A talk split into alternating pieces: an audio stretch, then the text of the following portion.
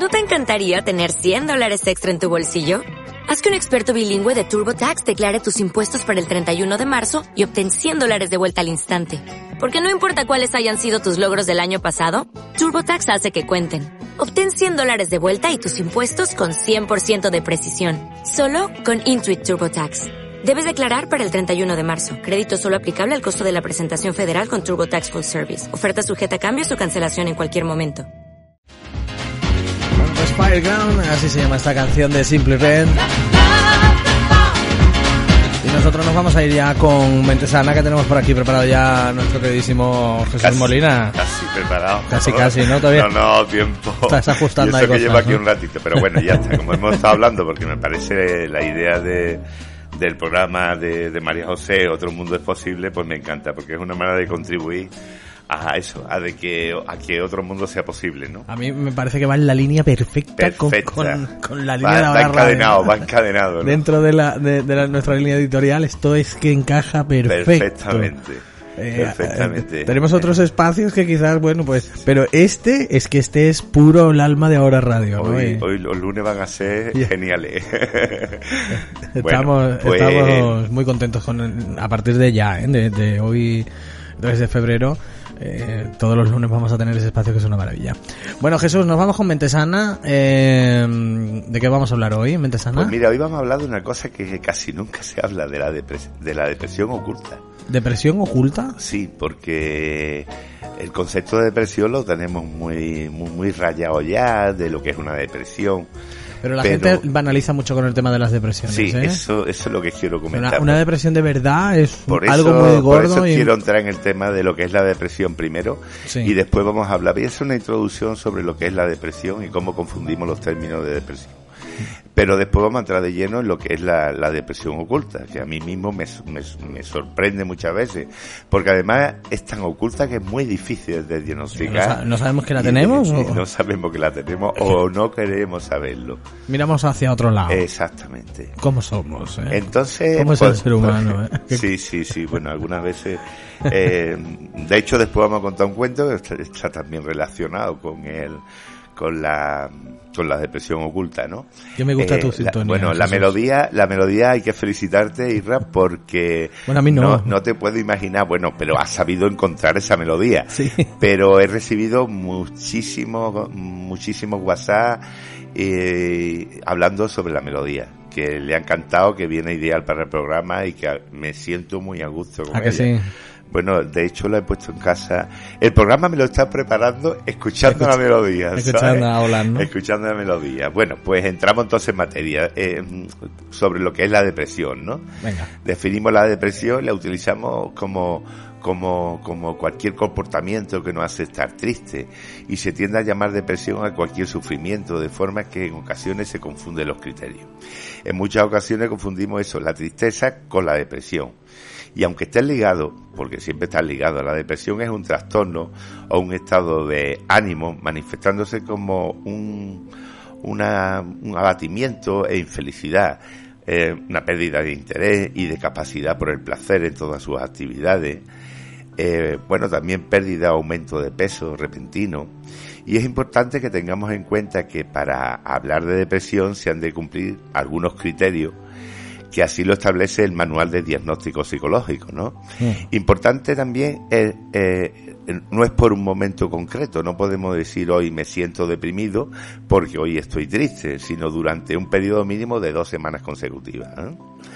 Y bueno, los estados que podemos decir, los criterios que, que, vamos a, que vamos a comentar, pues uno de ellos, por ejemplo, el estado de ánimo, el estado de ánimo depresivo, va- valga la redundancia, donde la persona se siente casi eh, la gran parte del día sin ganas de nada.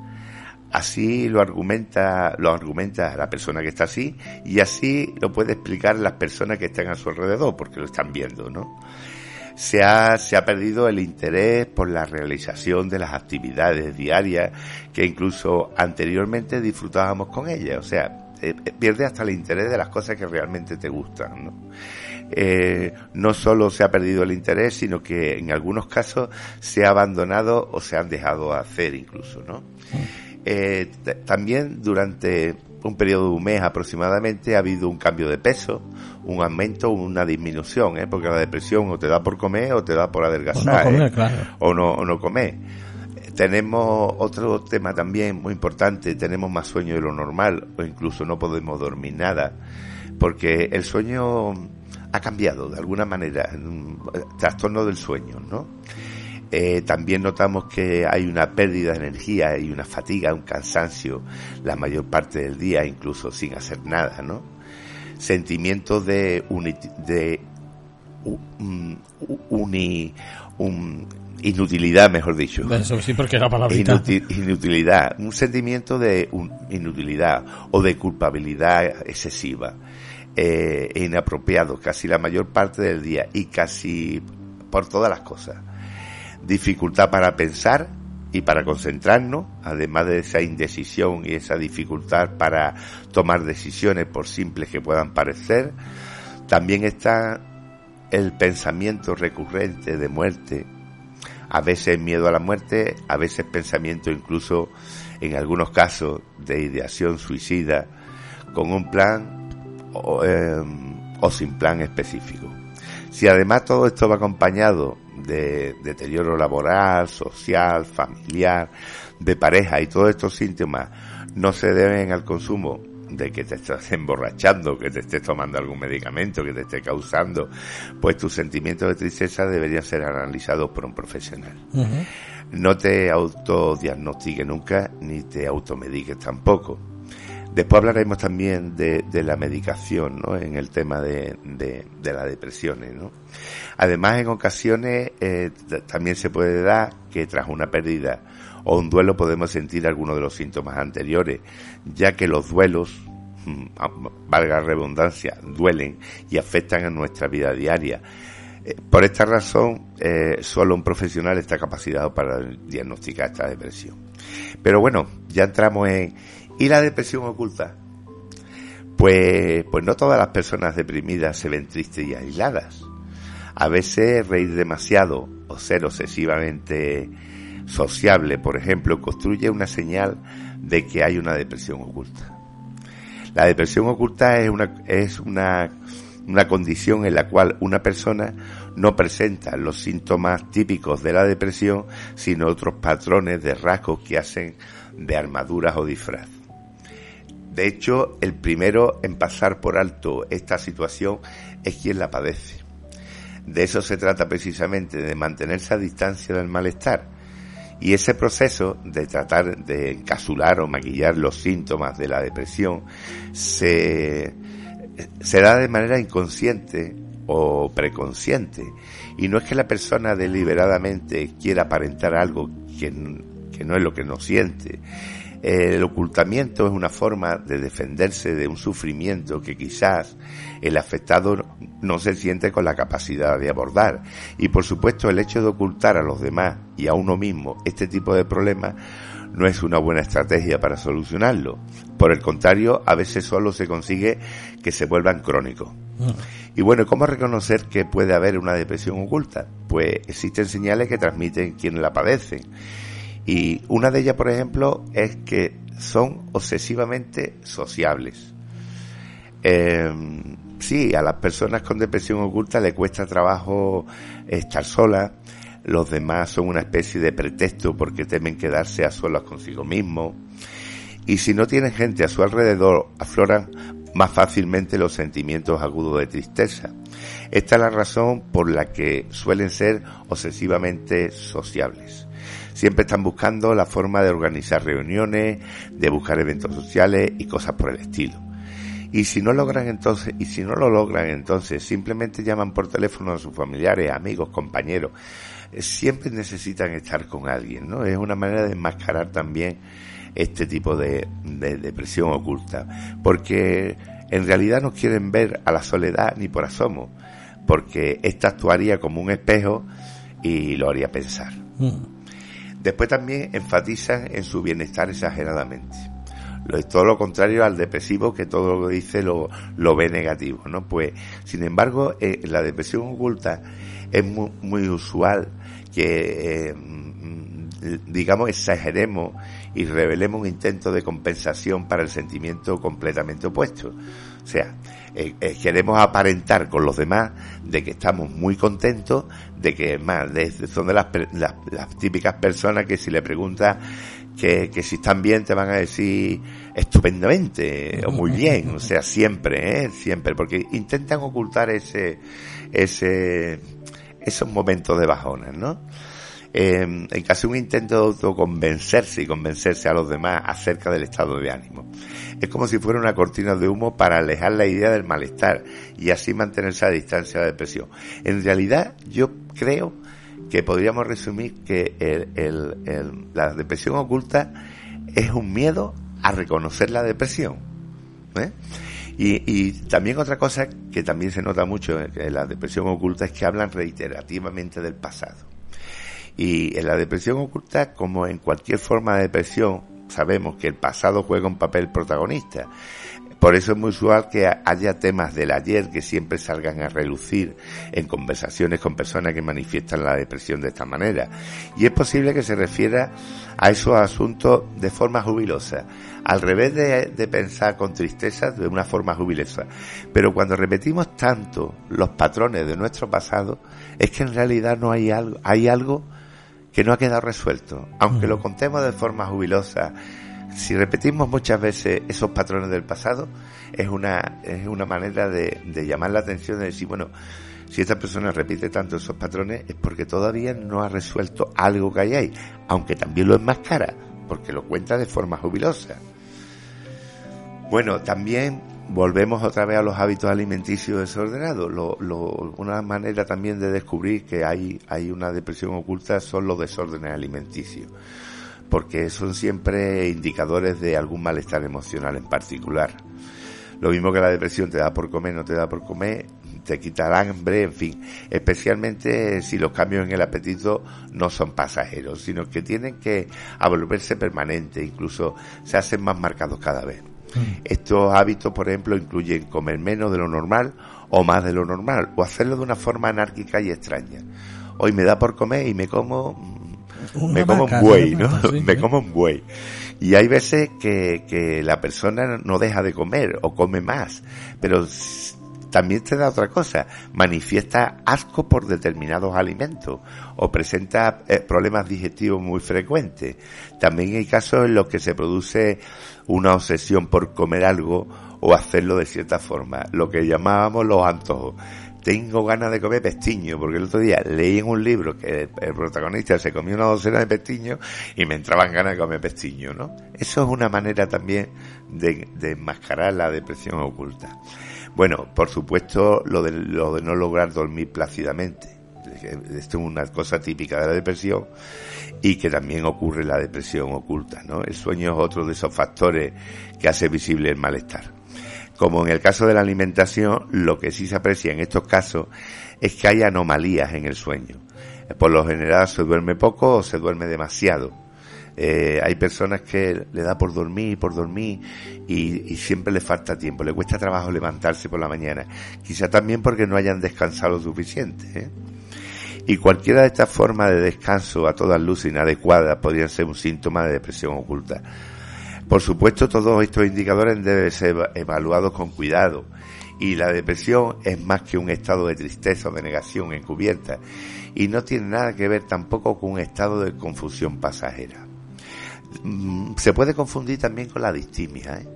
La distimia es una cosa muy parecida, pero la distimia, eh, la depresión es mucho más profunda porque la distimia es una sensación de, de, apatía continua, de estar triste todo el tiempo, y, y, la diferencia es que la distimia se da a través del tiempo, nos podemos llevar dos años con distimia para que se reconozca realmente la distimia, y la depresión, eh, en dos semanas que estemos deprimidos ya podemos decir que tenemos una, una, una depresión, ¿no?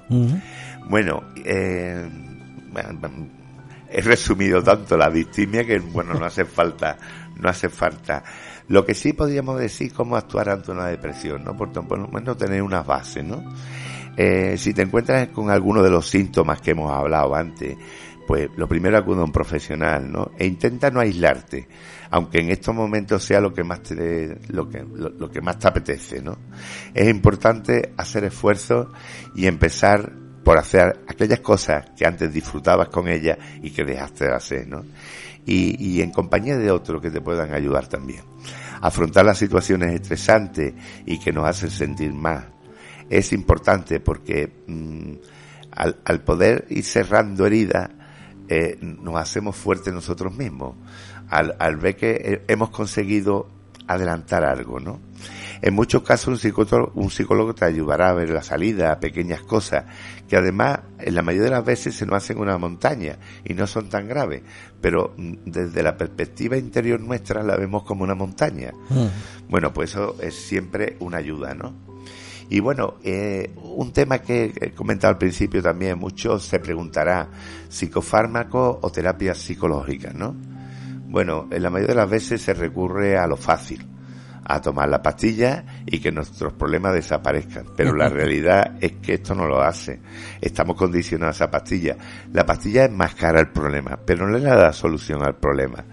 Si es verdad que, bueno, de, de hecho, eh, bueno, eh, Daniel Goldstein hacía un comentario que decía que la psicología, a diferencia de la química, álgebra o literatura, es un manual para tu propia mente, es una guía para tu vida, ¿no?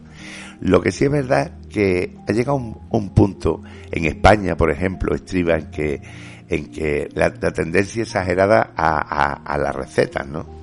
Eh, de hecho, en el congreso que estuve hace ya dos años, creo, no, el año pasado, en el colegio, en el colegio médico que se habló de psicoterapia, eh, psicología y psiquiatría, eh, un psiquiatra dijo que los pacientes muchas veces le pedían directamente que le recetara algo para no tener esto, como enmascarándolo, como, y a lo fácil, ¿no?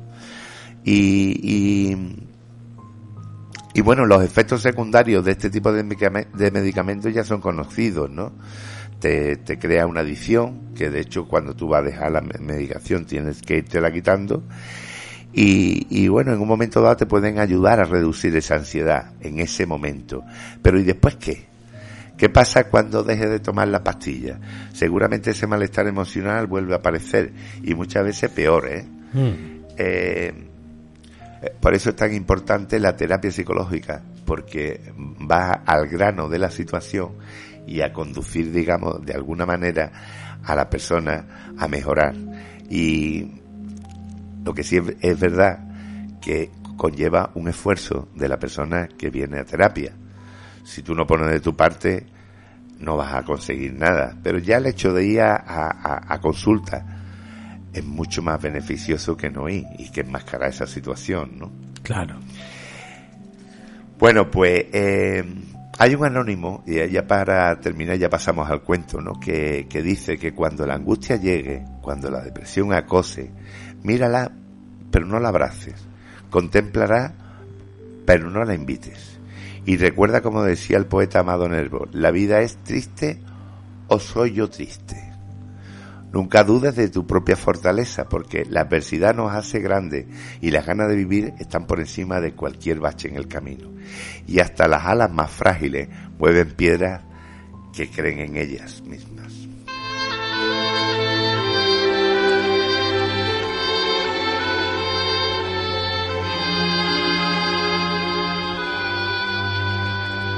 Ah, y, hablando de alas, nos vamos con el cuento, ¿no? Nos vamos con el cuento, con la, con la melodía del cuento.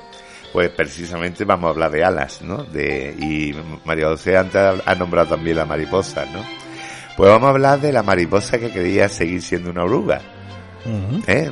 Eh, y no entendía por qué su vida se había complicado tanto. Cansada de cargar con el peso de sus alas, decidió volver a las ramas en la que se había transformado. Esta vez al intentar trepar al árbol, eh, avanzar le resultaba imposible y una ráfaga de viento o cualquier otro pequeño imprevisto hacía que retrocediera.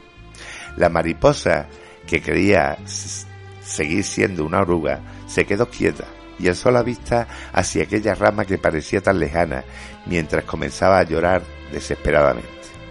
Al oír su llanto, se acercó una hermosa y sabia mariposa blanca. Se posó sobre una flor y durante un rato observó a la mariposa azul sin decir nada. Cuando su llanto se calmó, la mariposa blanca le dijo, ¿Qué te ocurre? No puedo trepar a esta rama, algo que antes, aunque con mucha dificultad, sí podía hacer. Aunque no puedas trepar hasta esa rama, quizá puedas volar hasta ella. La mariposa azul, que creía seguir siendo una oruga, miró de forma extraña a la mariposa blanca y a continuación se observó a sí misma y a sus grandes y pesadas alas. Como el día que salió de su coraza, las movió con fuerza y las abrió. Eran tan grandes y hermosas, de un azul tan intenso, que la oruga transformada se asustó y la volvió a cerrar rápidamente. De no usar tus alas, estás desgastando tus patas, dijo la mariposa blanca alzando el vuelo, mientras abría sus sabias alas y se alejaba con elegancia. La mariposa azul observó asombrada cada movimiento de la mariposa blanca y reflexionó sobre sus palabras. En ese instante comenzó a entender que ya no era una oruga, que quizás aquellas pesadas alas podían ser de utilidad. Las abrió de nuevo y esta vez las mantuvo abiertas, cerró sus ojos y sintió como el viento las acariciaba. Sintió que aquellas alas ahora formaban parte de ella y aceptó que ya no era una oruga, por lo que no podía seguir viviendo como tal, arrastrándose por el suelo. Cuando, cuando quiso darse cuenta, ya estaba volando y ascendía lentamente hacia aquella rama. Volar era mucho más sencillo que arrastrar sus patas, aunque todavía debía de perfeccionar su vuelo. Descubrió que el miedo a volar no le había permitido aceptar quién era realmente, una oruga transformada en mariposa azul. Y la mariposa azul poseía esas grandes y preciosas alas de ese azul luminoso, un azul que contiene toda la gama de tonos azules, pero ni ella misma lo sabía. Lo que se resiste, persiste y lo que se acepta, se transforma. Y, y bueno, en esta ocasión una hermosa y fuerte mariposa que no acaba de aceptar que ya no era una oruga, ¿no? Y le llevaba tiempo a aceptar y descubrirse. En este sentido pensemos que los demás suelen ver con más claridad nuestra fortaleza que nosotros mismos. Lo que niegas te somete, lo que aceptas te transforma. Y como dijo Lao Tse, el mejor regalo que podemos ofrecerle al mundo es nuestra propia transformación. Bueno, y hasta aquí llegamos hoy. Muchas gracias, Jesús. Muchas gracias a ti, Ra. Hasta la semana que viene. Un abrazo a todos. Hasta la semana que viene. You've worked hard for what you have your money, your assets, your 401k, and home. Isn't it all worth protecting? Nearly one in four consumers have been a victim of identity theft. Lifelock Ultimate Plus helps protect your finances with up to $3 million in reimbursement.